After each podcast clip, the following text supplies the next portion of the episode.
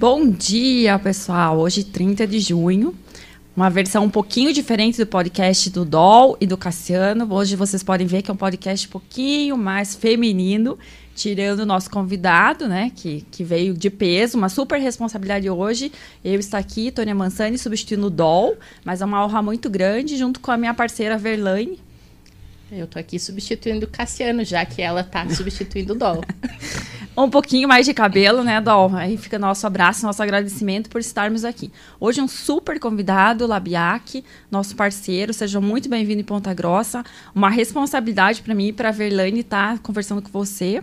Né? A gente quer conhecer esse pouquinho. Labiac tem estado conosco aqui em Ponta Grossa nas, nos últimos meses, acho que desde dezembro tem sido uma presença constante no nosso ecossistema. E hoje vocês vão ter a oportunidade para conhecer né, esse cara que está ajudando a gente a movimentar o Vale dos Trilhos. Então, super bem-vindo. A gente vai abrir, a fazer a abertura né, do programa e aí a gente já quer conhecer um pouquinho o Labiac pelo Labiac.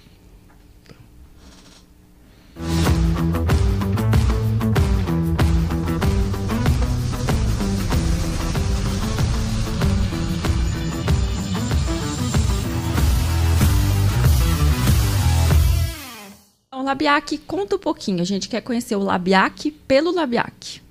Bom, bom dia todas e todos. É, Dó, obrigado pelo convite. Foi, acho que a gente é, começa uma parceria bacana.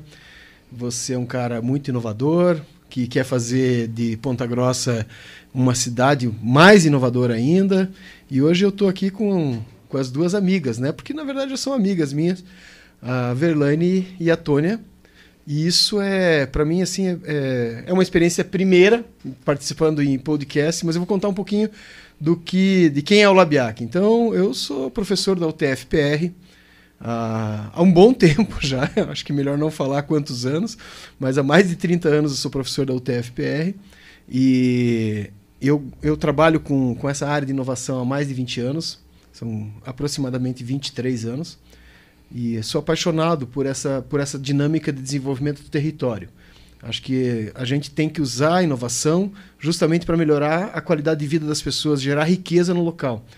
E não só no local, mas a sociedade tem que entender isso. Então, esse, essa é mais ou menos a minha filosofia há uns 20 e poucos anos que eu tenho me dedicado a isso.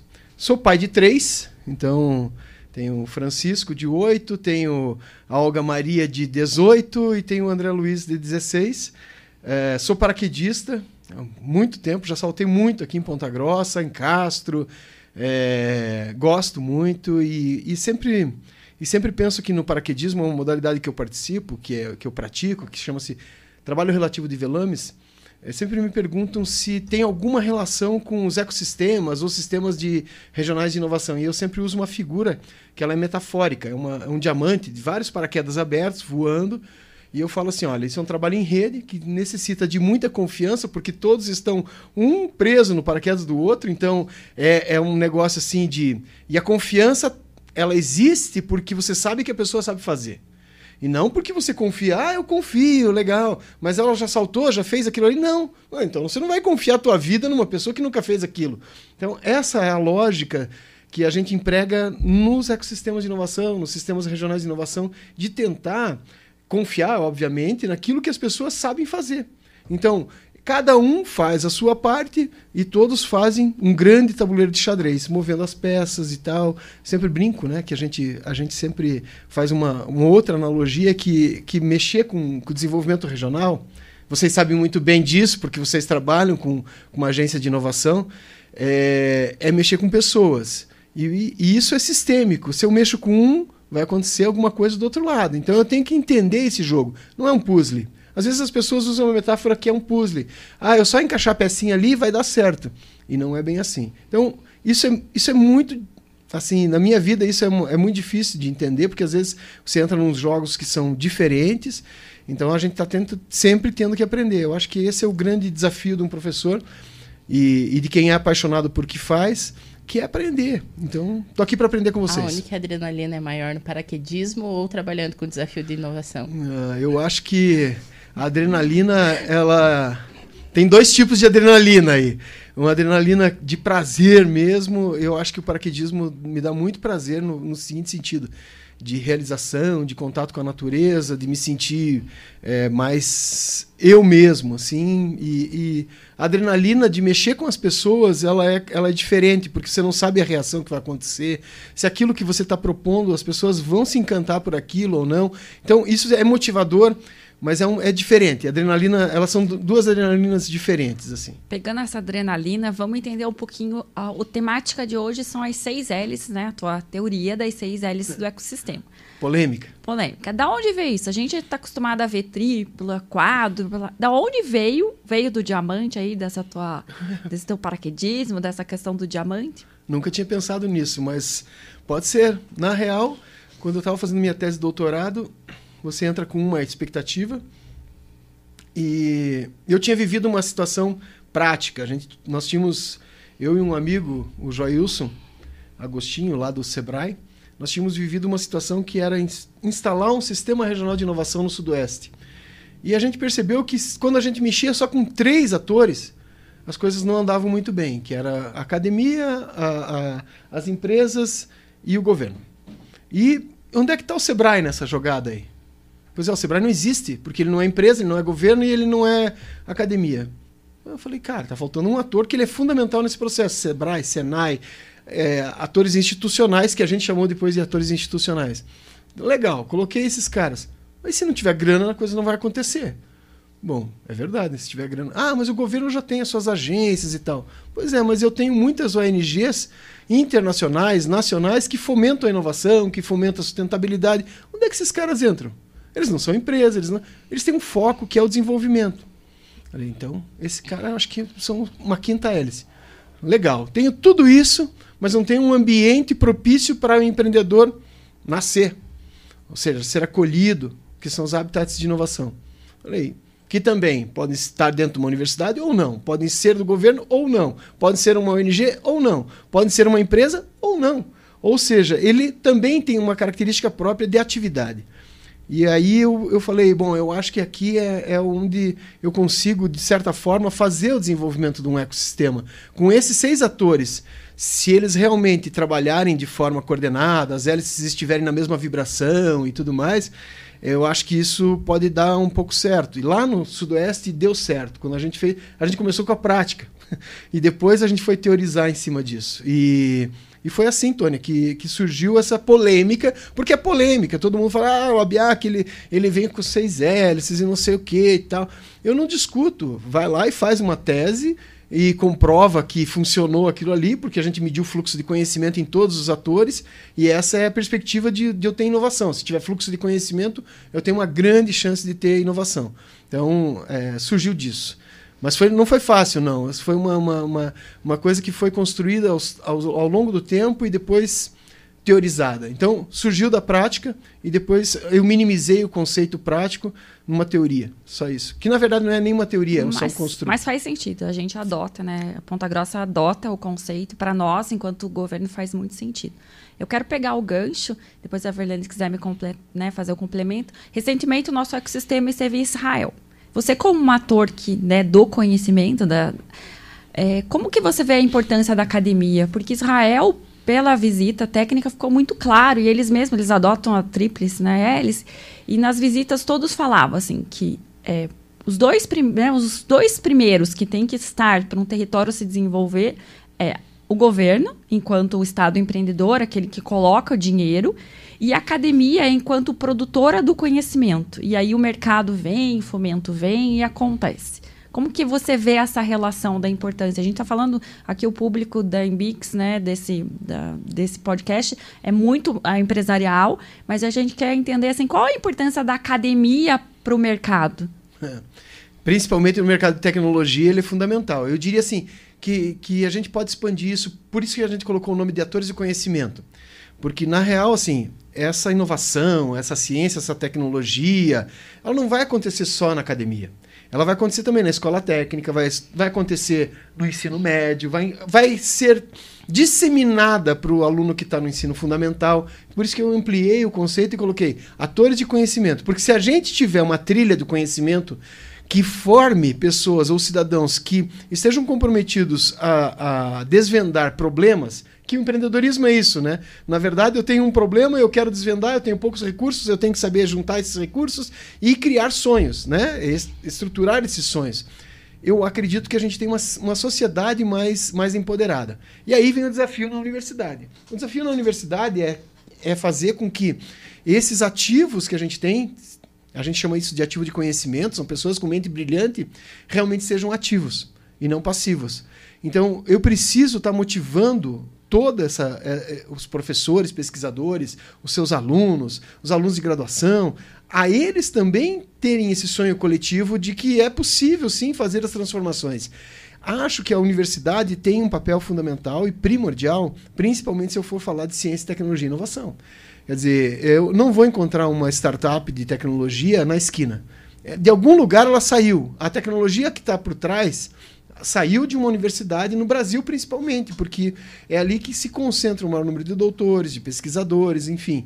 Essa perspectiva de uma solução mais científica que traz valor agregado, que é onde a gente quer realmente que aconteça, é o que, que nos motiva a realmente dizer: puxa vida, se esses caras não estiverem na, na jogada, não vai acontecer. Mas você vê que ainda existe uma dissociação entre academia e mercado? E se, se você concorda que existe essa dissociação, como esse empresário consegue claro. acessar esses ativos de conhecimento que hoje, às vezes, estão retidos nesse ator do conhecimento? Excelente pergunta, Ver.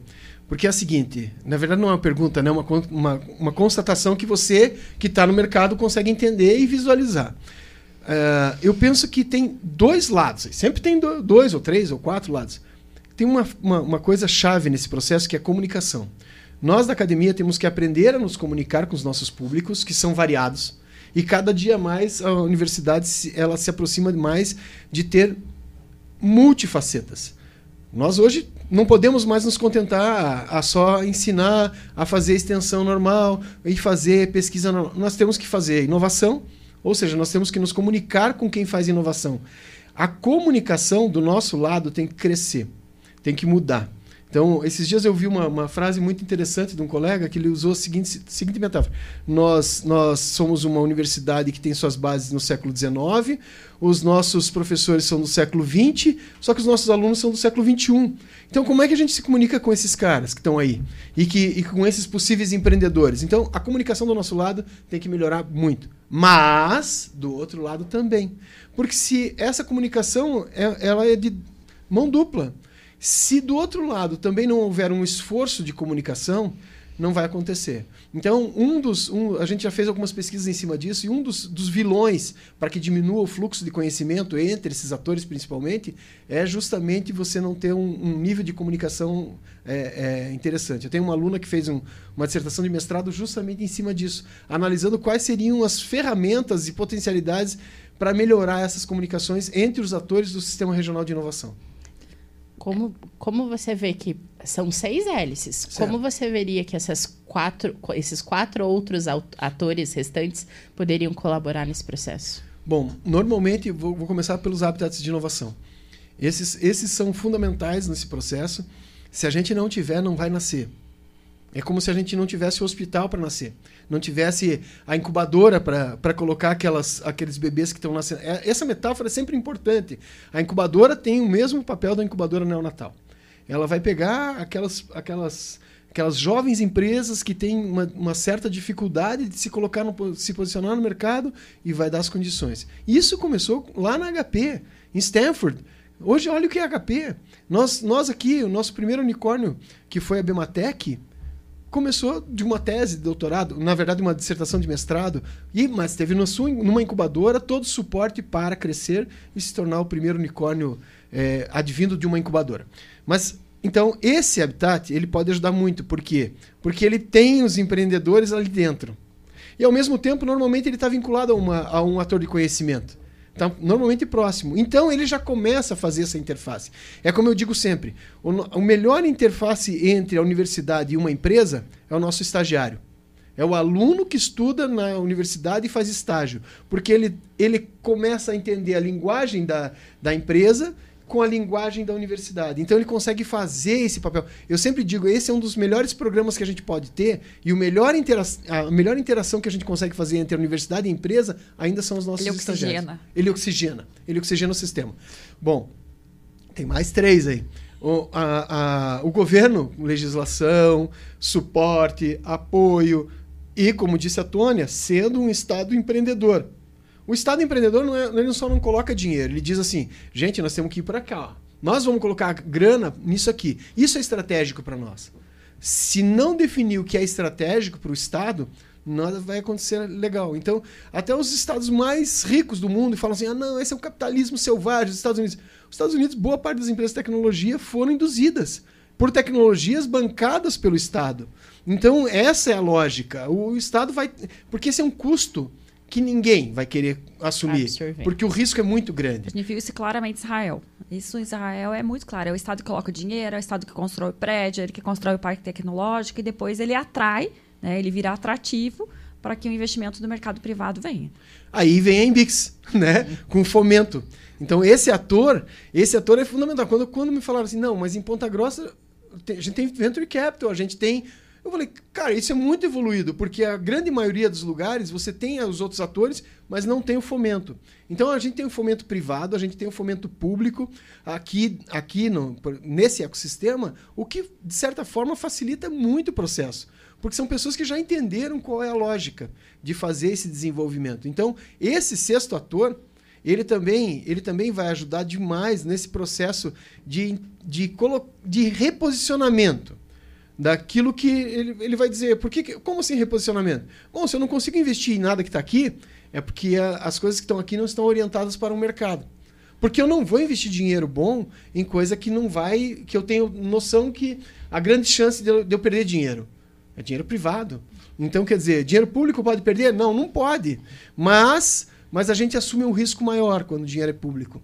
E o risco, o risco desse capital, que é impaciente, ele, ele, ele é menor o dinheiro público acaba sendo coletivo, né? Dissipa, e o dinheiro né? mais caro Exato. que existe é aquele que é meu enquanto é empresário. Por isso que a gente chama ele de capital impaciente, porque ele não tem tanta paciência assim. Ou a coisa funciona ou não funciona. Então, o que, que acontece? Ele vai direcionando o restante dos os, os empreendedores que estão nos habitats e tal a entender que existe mercado. Ou seja, eu faço um cara lá ah, da universidade, ele, ah, ele tem uma série de patentes. Olha que bacana, o cara tem uma série de patentes. Qual delas foi orientada ao mercado? Não, nenhuma. Ou então não serviu para nada aquilo, só para proteger o conhecimento. E na universidade nós temos que pensar o contrário, nós temos que, que universalizar o conhecimento.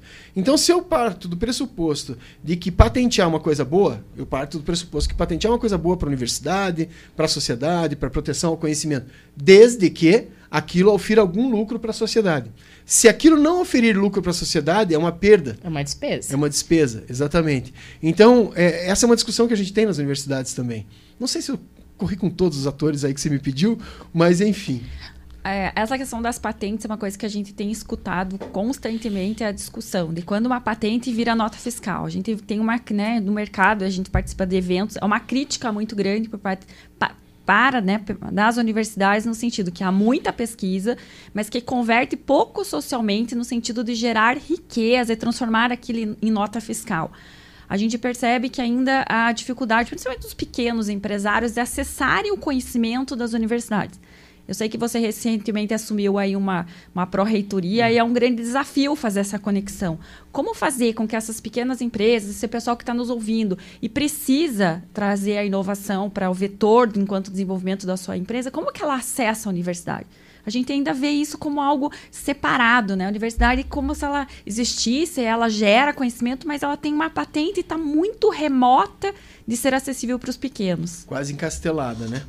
É, acho que, assim, Tônia, não tem uma, não tem uma fórmula mágica para dizer que isso vai acontecer. São, é feito por pessoas.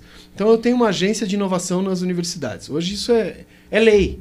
Então, não é, ah, eu quero. A agência de inovação, ela tem que fazer, por a sua, na sua, em teoria, eventos que potencializem isso, o match. Entre aquilo que eu estou produzindo de conhecimento patenteável e aqueles que querem olhar aquele conhecimento e falar, puxa vida, talvez isso aqui seja interessante para, para algum tipo de mercado. É, é interessante que a gente fez. Uh, eu, no estado do Paraná, a gente criou um, um, curso chamado GAP Gestão de Ambientes Promotores de Inovação.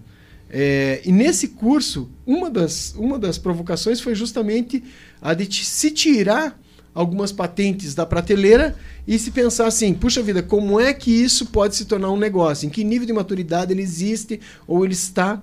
Mas eu penso que nós da universidade, esse mais um papel é difícil, porque a gente não está nesse mercado. Então, o que, que a gente tem pensado há alguns anos já? É, é de se fazer, por exemplo, como é que eu valorizo isso? Qual é a valoração de tecnologia? Como que eu valorizo tecnologia? Nós somos muito ruins em valoração de tecnologia, somos muito ruins em comercialização de tecnologia. Então a gente tem que aprender com quem sabe fazer isso. Israel sabe fazer muito bem, Estados Unidos é o precursor disso no mundo. Então nós estamos num projeto de, de justamente melhorar essa condicionante também, que é trabalhar a valoração e a comercialização de tecnologia no Brasil. Então isso, isso vai ser difícil, mas a gente vai tentar trabalhar o conhecimento junto com os professores pesquisadores. É mais uma atribuição que a gente está colocando para uma universidade que já tem inúmeras atribuições, mas que de fato, de certa forma, às vezes não se comunica bem com a sociedade e não consegue nem entregar isso que ela já tem lá. Eu diria assim, ah, fácil, ah, entra na minha página lá e lá vão ter as patentes disponíveis, ou entra no site do NPI, as patentes estão lá. Isso é uma resposta muito tosca do ponto de vista de eu falar para o empresário assim, ah, então se vira lá. Não. O Até correto seria a gente ter mais esses, esses meetings e tal, mas os a gente grandes é mais, né, para os grandes isso é um universo muito mais fácil, porque ele tem N funcionários, mas quando a gente fala, quando você olha o Brasil, que você vê que 99% das empresas são micro e pequenas, e a gente tem como uma responsabilidade fazer com que a inovação chegue, para fazer com que eles desenvolvam, a gente tem aí uma barreira de entrada, né? Porque ele vai lá, olha lá, às vezes ele não sabe nem como pedir o registro de uma marca que dirá fazer uma patente, ou chegar ou acessar uma patente. Acho que isso é uma coisa que quando a gente está trabalhando no ecossistema, a gente tem que pensar e, e, porque Ponta Grossa, por exemplo, nós temos um, um distrito industrial muito desenvolvido, né? é uma cidade que se diferencia por ter o maior parque industrial do interior quando a gente pega assim e traz para a classificação, o Brasil tem 99 de micro e pequena, Ponta Grossa tem 20, 96. Então nós temos 4% de grandes e médias empresas. Mas a gente tem como uma responsabilidade enquanto governo, enquanto ator desse ecossistema, fazer com que essa inovação chegue, né? E que ele, a gente rompa essa barreira entre universidade e mercado. Porque senão a gente vai ter o quê? Se você pensar em desenvolvimento, a gente vai crescer, mas não vai desenvolver.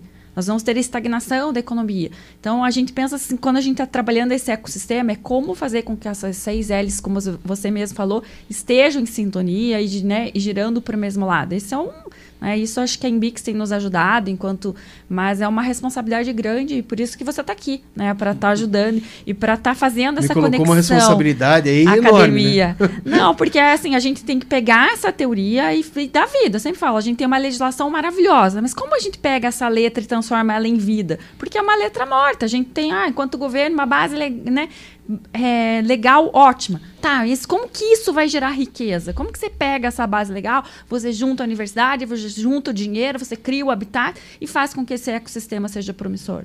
A gente quer ir muito tá. além de uma propaganda e uma marca. Então tá bom. Então eu vou dizer para você assim como é que o que, que a gente imagina disso. Vocês são missionários da inovação.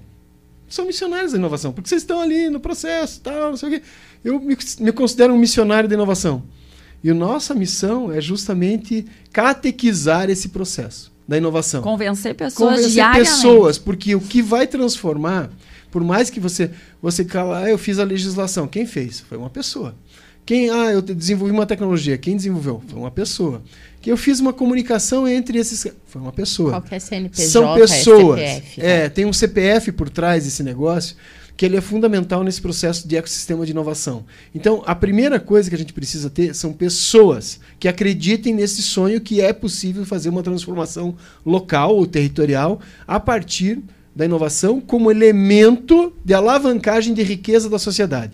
Se a gente pensar em inovação para a gente ter mais exclusão social, não, não é essa que a gente está falando. A gente está falando de alavancagem da inovação para melhorar a riqueza social. Quer dizer, para a gente diminuir justamente as mazelas sociais existentes numa, numa sociedade.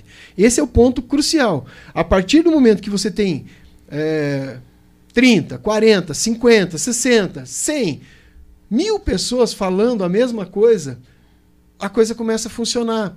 Porque não vai depender do Labiac, não vai depender da Tônia, da Verlaine, não vai depender do Joel, do Sebrae, não vai depender é, da prefeita Elizabeth, do, do, do Dol, porque são outras pessoas que vão estar tá tocando isso também. Então, se você me perguntar assim, por que que, no que, que eu tenho tocado no, aqui no ecossistema, vocês já sabem, eu estou falando de pessoas, eu estou falando de mapeamento, eu estou falando de entendimento. Se a gente não se entender, ou seja, as pessoas que estão ali não entenderem qual é o seu papel nesse ecossistema, porque daí ela sabe o quanto ela pode de potencial doar. Se ela for fazer tudo, ela não vai fazer nada. Então, um ecossistema é feito de pessoas para pessoas e por pessoas. Então, esse, esse é o ponto. Elas estão na prioridade 1, 2 e 3. Depois a gente entra com dinheiro, depois a gente entra com infraestrutura, legislação. Mas se as pessoas não estiverem convencidas, não vai acontecer nada. Você falou de pessoas. Não tem como né, fazer a dissociação entre pessoas e educação. Né? A questão da educação empreendedora. A gente, por ter a, a, Ponta Grossa, por ter essa base tão grande né, de parque industrial, a gente teve muito a formação universitária, é, principalmente da, da escola técnica e a própria a vinda do Cefet era para preparar a mão de obra para esse para essa diversidade do nosso parque industrial. E a gente precisa fazer essa transposição, né? Porque hoje a gente tem um parque industrial cada vez mais moderno, cada vez com menos emprego, e a gente precisa fazer essa formação que transcenda uma formação para mercado de trabalho para uma formação empreendedora. E aí está um desafio para as nossas universidades, né? E não só para as nossas universidades, mas para a gente ter desde o ensino fundamental uma educação que priorize a educação empreendedora, fazendo com que ele seja ator, né, e para que ele seja o protagonista. E ele pode ter até, não tem nada contra o emprego, mas até pegando, para, parafraseando Miguel Sanches, que ele fala que nós estamos, no nosso reitor da Universidade Estadual, ele fala assim: estamos numa economia pós-emprego. Não vai mais ser emprego para todo mundo, não esse emprego. Né? Quando você pega, por exemplo, um tema super sensível, transporte coletivo nós vamos ter uma modernização do transporte coletivo e a retirada do cobrador. Nós precisamos entender que nós não vamos mais ter o emprego do cobrador. E nós estamos falando de uma cidade com 400, quase 400 mil habitantes e quantos cobradores? Como fazer essa, essa formação empreendedora, né, essa Verlene? transposição, Posição, né? Que para de formar para empregado, né, para o emprego formal, mas que comece a formar para ser empreendedor mas entendendo também, porque hoje existe um cavaleiro do apocalipse, né, que fala assim, olha, não vai ter mais emprego para ninguém, sendo que na verdade a gente precisa fazer realmente essa transposição, é entender que o emprego muda de formato e eu me torno muito mais protagonista desse sistema enquanto eu sou empreendedor, enquanto eu me coloco Ser em outra posição. Né? Exatamente. Seja interno, né? A gente percebe, por exemplo, enquanto governo, nós estamos trabalhando lideranças inovadoras. Porque você percebe que o quê? Ah, o cargo, nós somos lá concursados, mas a gente precisa ter pessoas que façam mudanças, né? O governo também precisa acompanhar o mercado. Então é um desafio enorme, né? que se você diria enquanto é, um profissional do conhecimento que sempre trabalhou com a educação, como que é o professor, né? Enquanto aquele cara que a gente. Eu sempre falo assim, o professor ou ele inspira ou ele mata um sonho, né? Então, assim, como que é essa. Você ser esse novo professor, né? É, resposta de um bilhão de dólares, né? Mas tudo bem. Uhum. Mas aqui, o programa do é, DOL, tá pra Cassiano e o né? DOL, eles é. são isso, eles instigam a tirar o melhor. Tem, é. mas dá uma tem, dicas, isso é podcast, né? gente. podcast é isso. É, ótimo. o que, não estava combinado isso, mas tudo bem. Essa questão da educação, é, é, ela, é, ela é tão, é tão inspiradora. Está sendo lançado um NAP Educação do Futuro agora, que é o novo arranjo de pesquisa e inovação da Fundação Araucária, justamente para trabalhar essa transposição e essa mudança de mentalidade do professor, que não vai acontecer da noite para o dia. Por quê? Porque eu fui formado na universidade do século XX. Eu não fui formado na universidade do século XXI. Então, eu, o que eu estou ensinando é aquilo que eu aprendi ali atrás, com algumas transformações, como essa, né? Por exemplo, um podcast. Se a gente pegasse há 10 anos atrás, não existiam podcasts. Correto? É uma coisa completamente nova. E, e que a gente e, não combina as perguntas. Que a gente não combina as perguntas, exatamente. Obrigado, viu? Não vem com o plano de e aula. Não tem ali, não tem a resposta certa. Mas eu penso o seguinte: o que, que a gente quer né, nessa transformação? A gente quer pessoas felizes. Essa é a lógica do, do processo. Se a gente não pensar que o aluno, desde o seu ensino fundamental até a graduação, pós-graduação, sei lá, ele, ele tenha a felicidade como meta, ou aí não, não vai funcionar. E ele pode ser feliz de várias formas, sendo empregador ou sendo empregado. Né? Tem, tem N situações. Uma vez o Dolabella, me, me, me, fazendo um curso com ele, ele me provocou dizendo que não existia empregados felizes. Eu falei, Dolabella, me desculpe, né? O Fernando Dolabella, do Segredo de Luiza tal. Eu falei, me desculpa, mas eu sou empregado e sou muito feliz no que eu faço e gosto de inspirar as pessoas e tudo mais. Não, Labiac, você não entendeu. Não dá para ser feliz assim. Só sendo, só sendo empreendedor empresário. Eu falei, mas olha, existe um empreendedor cívico, existe um empreendedor social, existe uma série de empreendedores que podem transformar a vida das pessoas e não só o empreendedor empresarial. Aí ele falou assim: tá bom, vou apostar com você. É, nem lembro, acho que era um livro dele, alguma coisa. Ah, ele ia produzir um livro junto comigo. Eu lembro, agora lembrei. E eu vou trazer um empresário e vou fazer essa pergunta para ele amanhã. Pois ele trouxe, era uma semana de, de oficina, ele trouxe, e aí, eu aí ele perguntou: E aí, você trocaria de lugar com o seu funcionário? Ele falou: só se for agora, porque o meu funcionário é bem tratado, ele não tem os boletos para pagar no final do mês, ele tem uma vida relativamente confortável, ele sabe o que ele vai fazer. Eu, eu estou no dinamismo de todo dia ter que matar um leão. Então, ser empresário também não é um negócio como aparece nas novelas, que o cara vai lá jogar tênis agora e não sei o quê. É, é, é aquela vida louca de, de, de, de, de pensar que vai ter que demitir alguém, e isso vai interferir na, na, vida das pessoas. Então, não é tão simples. Mas eu preparar o aluno, e eu vou tentar fechar isso, preparar essa, esse jovem, essas pessoas, e não só os jovens, não é só os jovens. Eu acabei de ver em Barcelona, por é exemplo. Continuada, né? É, é formação continuada. As pessoas idosas, por exemplo, se eu coloco muita tecnologia e não trago para eles isso, também não vai servir. Então eu tenho que ter um, uma reformatação no processo educacional, mas são pilotos que vão acontecendo aos poucos até o momento da gente conseguir, a grande maioria, compreender que a gente vai precisar mudar a forma de, de comunicação com esse jovem, com esse e com esse idoso também. Então, a linguagem, às linguagem. vezes, é outra. Eu né? brinco né? que você começa a fazer o terrorismo quando você fala educação, né? Quando começa o ensino fundamental. Olha, hoje nós vamos resolver um problema. O problema é uma coisa ruim. E a gente fala muito para o empreendedor. A sociedade do conhecimento, ela vive de problema. O problema é, é o nosso problema. desafio. É. Então, mas a gente tem que começar a tratar como problema como uma coisa boa. O Sim. erro, como, isso a gente viu é muito um objeto em Israel. de pesquisa, né? O erro, ele é positivo. Porque ninguém é, aprende da primeira vez. Então, você tem que colocar... Então, essa é uma mudança que a gente tem que ter, né? Fala assim, nossa, tem um problema. Que ótimo que você tem problema, né? Porque eu posso solucionar. Se eu não souber qual Se é o problema. tem uma dor, eu crio um eu remédio. Não, eu não tenho como chegar lá. Então, quer dizer, quando, quando você coloca o ensino por empreendedorismo que vocês estão colocando lá na, na tenra-idade, ele vai trazer um problema da sociedade em que ele vive. Então, aqui na minha comunidade, nós estamos com um problema X.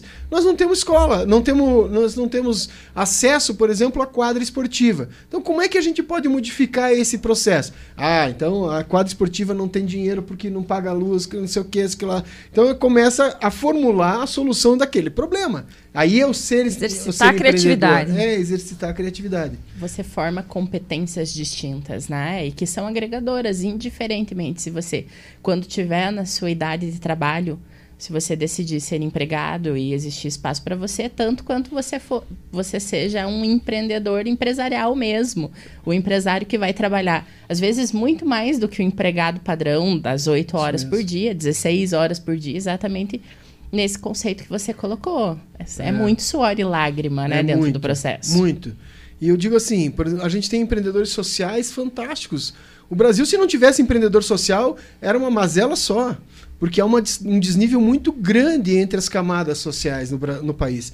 Então, esse, esse empreendedor social tem um fator fundamental. Se não tivesse empreendedores cívicos, pessoas que estão à frente de, de, de instituições e, e, que, e que encaram os problemas e as soluções dos problemas como se fossem delas. Quer dizer, é um problema da sociedade, mas eu estou naquele cargo agora. Por exemplo, vocês são empreendedoras cívicas. Vocês estão num cargo e tem um problema a ser solucionado. Então, vai trabalhar com todas as metodologias para a resolução daquele problema.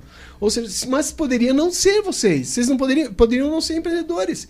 Consequência disso, é que os problemas se acumulariam e não estaríamos preocupados com o desenvolvimento social. Mas é um problema bom, é um problema coletivo. E muitos, né, é, o bom é que quando todo mundo vê o mesmo problema e todo mundo vai tentar solucionar junto aquele problema.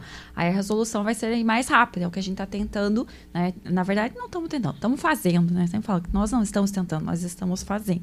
Mas acho que é bem bacana a gente. Tem muita gente que escuta e fala assim: ah, mas como levar essa criatividade, né? Como levar esse exercício da inovação para os pequenos? A pequena empresa ela tem essa dificuldade porque ela é um, dois, três. Então a gente fala: como levar isso? É, como participar. Primeiro é participar, né? Às vezes você não consegue levar, mas você trazer com que venha participar do ecossistema. Porque às vezes é difícil para quem está nos ouvindo que é pequeno e tem um, dois, três funcionários. Ah, mas eu não tenho recurso para levar a inovação.